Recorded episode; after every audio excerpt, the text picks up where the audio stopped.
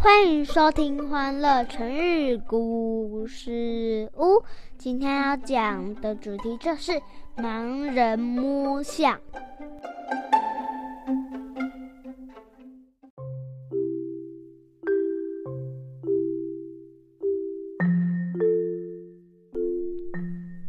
来来来，妈咪开始说故事喽。古时候有一个国王。他觉得每天的生活都很无趣。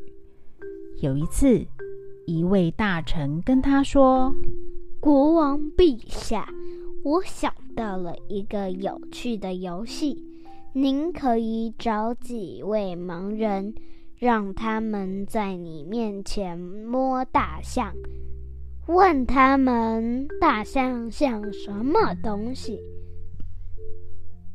国王一听，觉得这是一个好主意，便召集了几位盲人。摸到象牙的盲人说：“啊，我知道了，大象就像一根圆圆的萝卜。”摸到象耳的人说：“大象像本鸡一样。”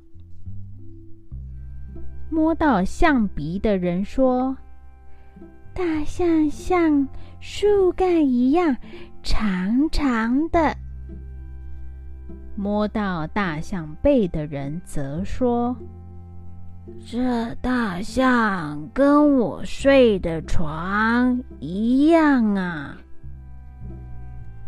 最后一个摸到大象尾巴的盲人说。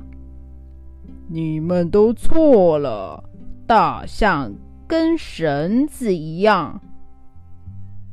他们都觉得对方形容的大象是错的，于是开始吵了起来。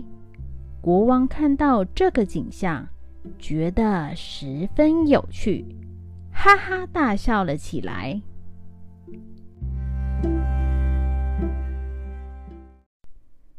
小朋友，盲人摸象，就是用来比喻一个人对事物只有片面的了解就下定论了。